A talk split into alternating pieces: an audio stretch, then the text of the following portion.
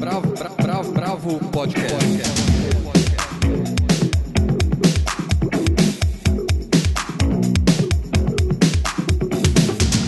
Olá, bem-vindos ao podcast da Bravo. Eu sou Guilherme Werneck e hoje é mais uma edição do Bravo Indica.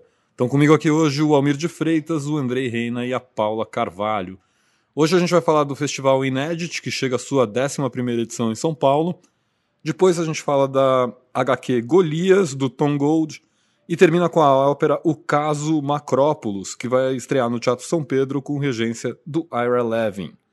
Então vamos começar com o festival Inédit. O que, que tem de melhor no Inédit dessa edição, Paula? Então, o Inédit, é, para quem não conhece, é um festival de documentários de música é, que já já acontece em São Paulo há muito tempo, né?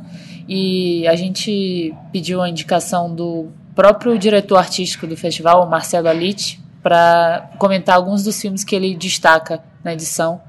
É, bora ouvir. Filmes que a gente destaca na programação, na verdade que são muitos. É, faço aqui uma lista de cinco filmes que eu acho que são muito importantes. Um deles é o The King, um filme que faz um paralelismo entre o rei do rock, Elvis Presley, que aqui é tomado como ícone pop, e ele serve aqui para fazer um paralelismo sobre os Estados Unidos, né, que naquele exato momento onde o filme está sendo feito, está é, tá entrando na era de Donald Trump.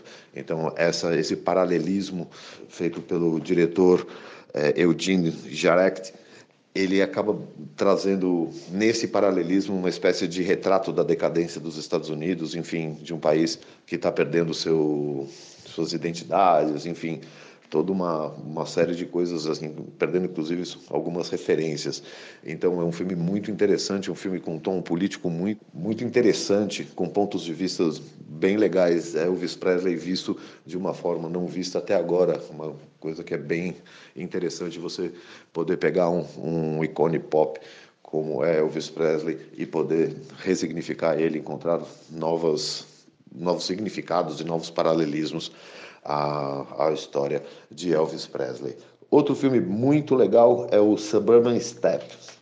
É, Suburban Steps to Rockland, The Story of Ealing Club. Ealing Club, para quem não sabe, é um bar em Londres onde começou os, os amantes do blues se reuniam. Ou seja, o blues no, nos anos 50 e 60 não era um, um ritmo popular nos Estados Unidos e sim acabou ganhando uma grande fama na Inglaterra, justamente através do, dos soldados né, que iam dos Estados Unidos para a Europa, nas bases militares, faziam as suas rádios comunitárias que serviam para mandar recados e tudo isso, e também de alguma maneira para entreter a população. E o blues acabou sendo muito difundido nessa nessa época na Europa. E o Winning Club é um clube que recebia esses amantes do blues, gente como Mick Jagger, Pete Townsend, Roger Daltrey, entre tantos outros, iam a esse, a esse clube para escutar blues, para, enfim, para conhecer mais novos artistas e para poder realmente curtir e conhecer gente que também gostava de blues. A história do Winning Club é um, uma dessas, desses destaques do inédito desse ano. Outro grande destaque são dois filmes de grandes gravadoras. Uma é a Trojan, que é uma das gravadoras mais importantes de música jamaicana de todos os tempos, e a outra é o Blue Note Records, também a gravadora de blues de Nova York, que, enfim, marcou marcou uma época e também marcou um perfil de jazz. Né? No caso da Trojan, o filme chama Rude Boy: The Story of Trojan Records, dirigido pela Laurie Felker, e ele mistura o documentário e a recriação cinematográfica para contar a história dessa gravadora, o que acaba tendo momentos plásticos muito bonitos, né? Tem momentos estéticos muito bonitos e conta toda essa história que começa no final dos anos 50, começo dos anos 60, na Jamaica, e acaba ganhando o mundo. A Trojan se converte numa das grandes gravadoras da, de música jamaicana e revelou grandes nomes como Toots and e é, Lee Scratch Perry, enfim, entre tantos e tantos outros. Depois também, no caso da Blue Note, que é um filme muito legal que chama It Must Showing, conta a história de dois imigrantes alemães que fogem do nazismo, vão para os Estados Unidos e acabam criando uma gravadora, nesse caso a Blue Note Records, que gravou tantos e tantos artistas. Blue Note acabou imprimindo um estilo, né? Até grandes artistas quando tocavam na Blue Note escolhiam outros repertórios, outras outros arranjos, né? Porque a Blue Note, enfim, tem uma maneira de ser, uma história muito legal para quem conhece a Blue Note vai adorar e para quem não conhece vai poder entender porque milhares, bom, diria que milhões de pessoas são fanáticos como eu pela, pelos discos lançados pelo selo. Esse filme da Blue Note ele é produzido por nada mais nada menos que o Wim Wenders. É um filme alemão que é dirigido pelo Eric Feldler e produzido pelo Wim Wenders. E para terminar, mais uma, um destaque. É o, um filme que chama Azuis Saturn da Creixa, também em português, Os Olhos Param de Crescer, um filme dirigido pelo Javier Garcia Lerin, filme que foi vencedor do Festival Inédit em Barcelona em 2018, ganhou o prêmio da crítica e do público um filme muito, muito bonito que conta a história do Miquel Serra, um músico de Menorca, e, enfim, a relação com o irmão dele que faleceu, enfim, eles eram parceiros na música, enfim, tinham uma grande, grande amizade, e essa é, é, uma história, de alguma maneira, de um vazio e também de canções muito, muito bonitas. Então, esses são alguns destaques do Inédit para esse ano. Bom, esse foi o Marcelo Alite, diretor artístico do Inédit, falando de alguns destaques do festival. Do meu lado, eu queria destacar um, um, filme que tem a ver com a música independente, que é o Tudo pela Música, do Daniel Ferro, que conta a história da Deck Disc. Assim, ele, ele pega todas as transformações da música atual pelas quais a gente está passando e filtra isso meio pela história da Deck, que é uma gravadora bastante sui generis, porque ela tem dois eixos. Uma vem do, da própria história do João Augusto, que fundou a gravadora e que tinha passado por grandes majors e traz todo um lado mais tradicional, os artistas é, de MPB. E o outro, o Rafael Ramos, que traz uma moçada, que é filho dele, né, e que traz uma moçada, tipo Pitch, que eles lançam. Então é muito interessante essa visão da música brasileira filtrada pela DEC. A Paula também tem uns destaques, né? É, então, o, o Marcelo Alitti, ele destacou alguns filmes internacionais, né? Mas eu adoro no Inédit ver os filmes de música do Brasil, assim, acho que é uma oportunidade de ver coisas que nem sempre estreiam no cinema, né? E uma sugestão que eu tenho é o filme Um Imperfeccionista, do Marcelo Nicolato, que conta a história do Ian Guest, que é um arranjador e compositor e produtor, professor de música que veio da Hungria nos anos 50 para o Brasil. E ele é super importante na sistematização do ensino de música, assim, música popular. E, mas ele também foi diretor artístico da CBS na época da, da Jovem Guarda. Ele trabalhou como técnico de som na Odeon na época da, da Bossa Nova. Assim, é uma figura super importante. E a forma dele pensar a música é muito interessante. Assim, é bem diferente do que a gente poderia imaginar de um professor de música, assim. E, e o, o, documentário acompanha ele sempre andando na rua, andando em Budapeste, andando em Minas. É, é muito legal o jeito que foi filmado. Eu recomendo. Outro filme que eu indico é o Meu Amigo Fela, do Joel Zito Araújo. É uma viagem Estados Unidos, Nigéria, com pessoas que conviveram com Fela Kuti, ex-mulheres, com o amigo dele, biógrafo Carlos Moore, e, enfim, é bem interessante para entender a, as lutas que o Fela capitaneou na, na Nigéria e, ao mesmo tempo, a dificuldade dele de ser entendido, né? Porque ele viveu um, um casamento com, sei lá, 20 mulheres, enfim. Era uma figura super controversa, mas foi muito importante nos movimentos é, de libertação de países africanos, né, de, do neocolonialismo. E eu acho que o Andrei viu também o documentário do Grupo Rumo, um, um, acho que o destaque que eu faria é de um filme que eu já vi e gostei, de um filme que eu quero assistir. O que eu vi e eu achei muito legal é o sobre o Grupo Rumo, do Grupo da Vanguarda Paulista. É um documentário dirigido pelo Flávio Frederico e pela Mariana Pamplona. É um filme muito interessante porque em pouquíssimo tempo, o filme não tem nem uma hora e vinte, eles conseguem abordar de maneira muito concisa é, os aspectos mais importantes do grupo, né? desde as pesquisas em torno da importância da fala na canção brasileira até as dificuldades na inserção mercadológica deles. É um filme que vale, vale muito a pena assistir. E um filme que eu quero, que eu fiquei curioso para ver, na verdade, é, é, o, é o sobre o disco Birth of the Cool do Miles Davis, que é dirigido por um cineasta americano que chama Stanley Nelson Jr., que se especializou em tratar assuntos da, da cultura negra americana, né?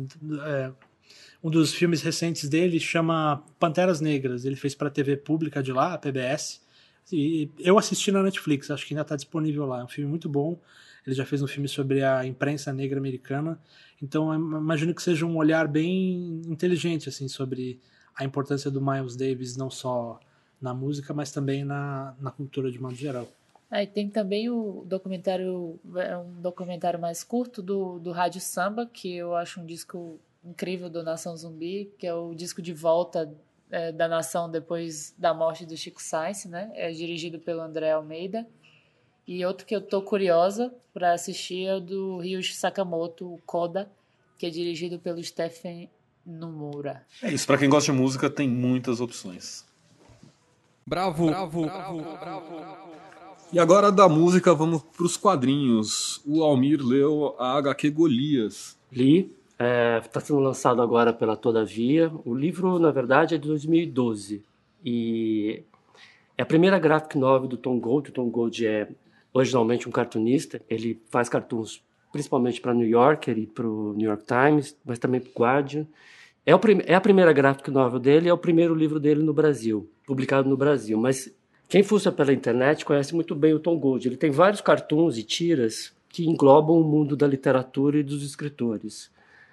Ele foi, ele ganhou o Eisner também, que é o principal prêmio dos quadrinhos, com, uma, com a série que ele tem que é Cozinhando com Kafka. Esse aqui é o Golias.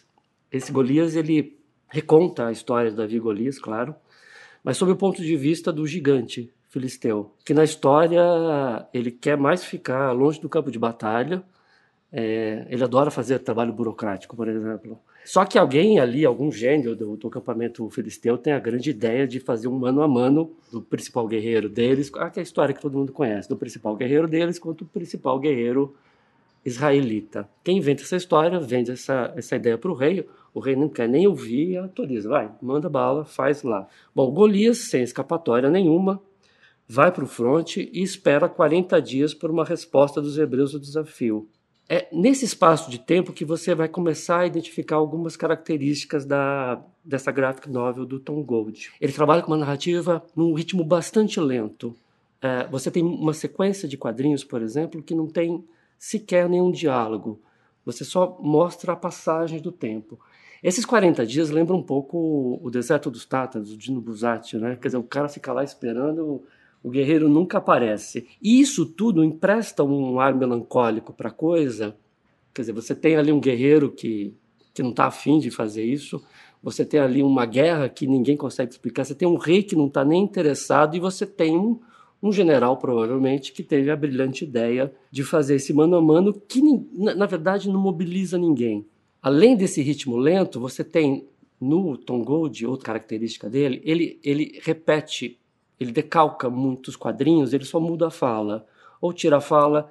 A passagem do tempo é bem angustiante quando você lê um, um, uma história dele e isso especificamente fica muito claro aqui nesse nessa graphic novel. Esse ritmo, essa economia de diálogos casa perfeitamente com o traço do Gold. Ele é minimalista, ao ponto de às vezes só desenhar a silhueta dos personagens à distância. Os detalhes do traço também chamam atenção, como as achuras escuras que preenchem as noites e o tracejado que dá forma às nuvens.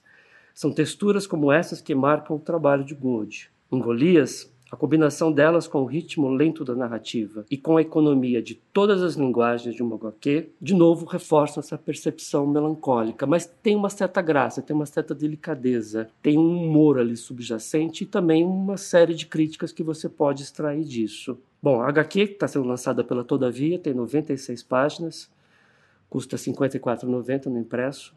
Quem quiser ler no e-book é 28 reais. É, embora eu recomende que seja no impresso. O HQ não dá para ler no e-book. Eu também. Bravo, bravo, bravo, bravo.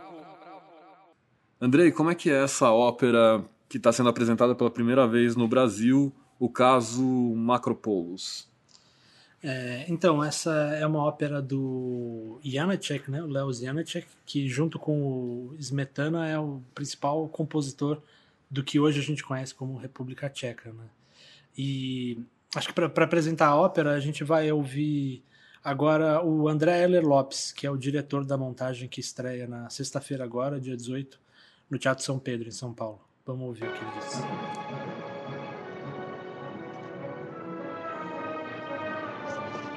Bom, eu falo aqui direto do ensaio pré-geral do caso Macrópolis de Anacek, que nós estreamos agora no Teatro São Pedro, na sexta-feira, dia 14 de junho.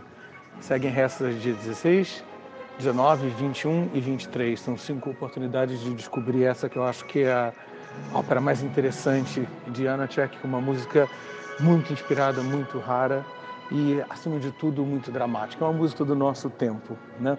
A história conta como é que eu posso falar isso sem estragar o mistério? É, é um segredo, né? Jack Macrópolis é a coisa Macrópolis, o caso, o segredo, a fórmula, né? É, o texto do Chapek, que é um inventor do, da ficção científica. Ele que inventa o termo robô, para ser muito específico. E conta a história de 1922, no meio de uma grande batalha judicial, aparece uma cantora lírica, Emilia Marti, muito famosa, ela chega e ela tem informações sobre um caso que já está em litígio há mais de 100 anos. Essa cantora é vivida por Eliane Coelho, que dispensa apresentações, provavelmente a maior cantora lírica brasileira dos últimos 50 anos.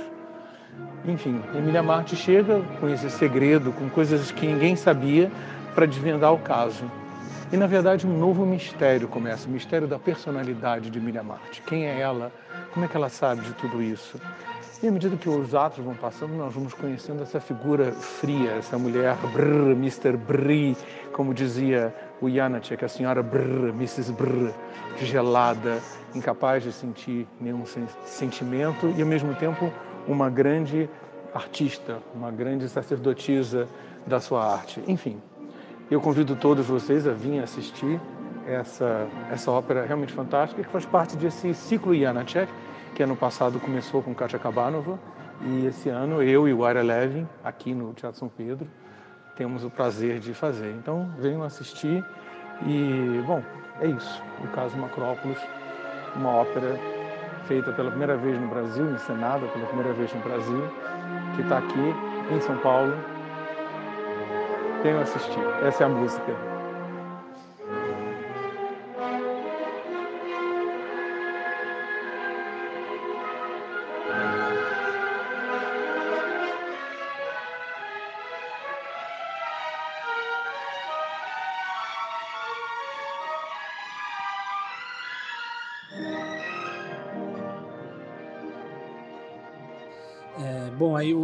André fala um pouco né, dessa montagem, que repete a dobradinha dele na encenação com o maestro americano Ira Levin. Né? No ano passado eles dirigiram Katia Kabanova, também do Janacek, que foi uma das melhores óperas do, do ano passado.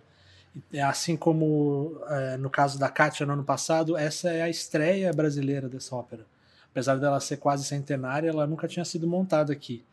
E como o André já falou um pouco da montagem, eu achei que seria interessante falar um pouco sobre o Janacek, né, que é um compositor muito peculiar. Assim. Ele ganhou reconhecimento na vida muito tarde. Assim. As, as principais óperas dele foram compostas nos últimos, mais ou menos, nos últimos 10 anos de vida dele, na década de 20.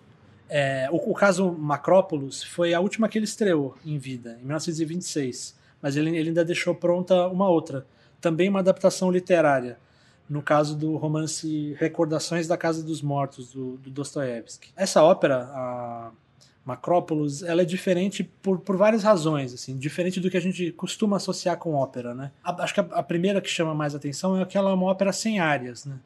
É diferente do, do, que, do que a tradição italiana e parte da tradição francesa legaram. Essa não é aquele tipo de ópera em que tem os recitativos que são interrompidos para que alguém cante, né? Geralmente é a expressão do sentimento íntimo do personagem, né?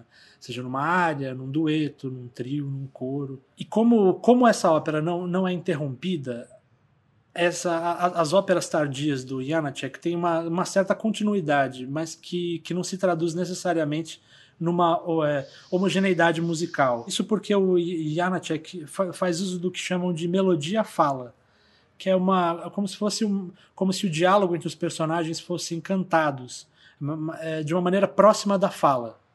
Ele é um Avan Electron rapper. Mais ou menos, é. Do, ele, ele tava, inclusive a percussão é muito forte na música dele, uma, uma presença muito muito marcante. E de, de alguma forma ele faz parte dos compositores que no começo do século XX estavam tentando é, renovar a tradição operística, né?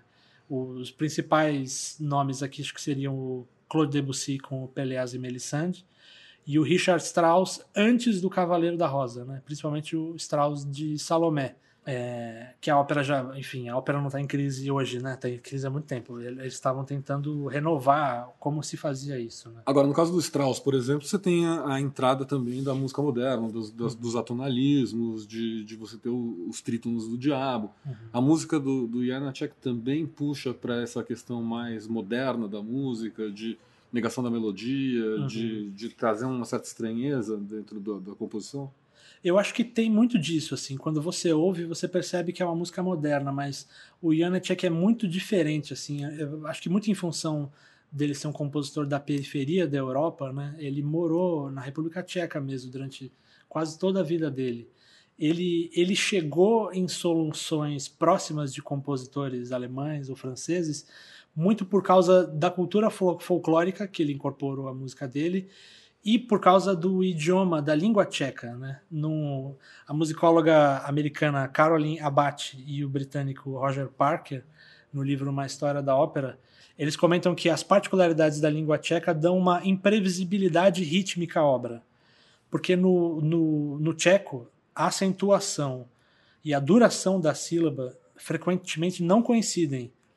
E segundo eles, isso dá a melodia da fala, isso faz com que a melodia da fala se baseia em figuras rítmicas sincopadas. Isso é reforçado na música dele pela presença da percussão, assim. Ele, ele se apoia muito numa percussão vigorosa e na expressividade dos metais, principalmente os trompetes, muito mais do que nas cordas, por exemplo. É uma, é uma música pouco lírica, assim, embora no, na ópera no final tenha um pouco esse respiro, né? E do, do que eu ouvi no, lá no ensaio, eu assisti um ensaio do primeiro ato na semana passada, de fato o que a gente ouve assim é uma música muito diferente do que a gente costuma ouvir em casas de ópera. Porque a gente tem a impressão que a, a orquestra quase não tem momentos contemplativos.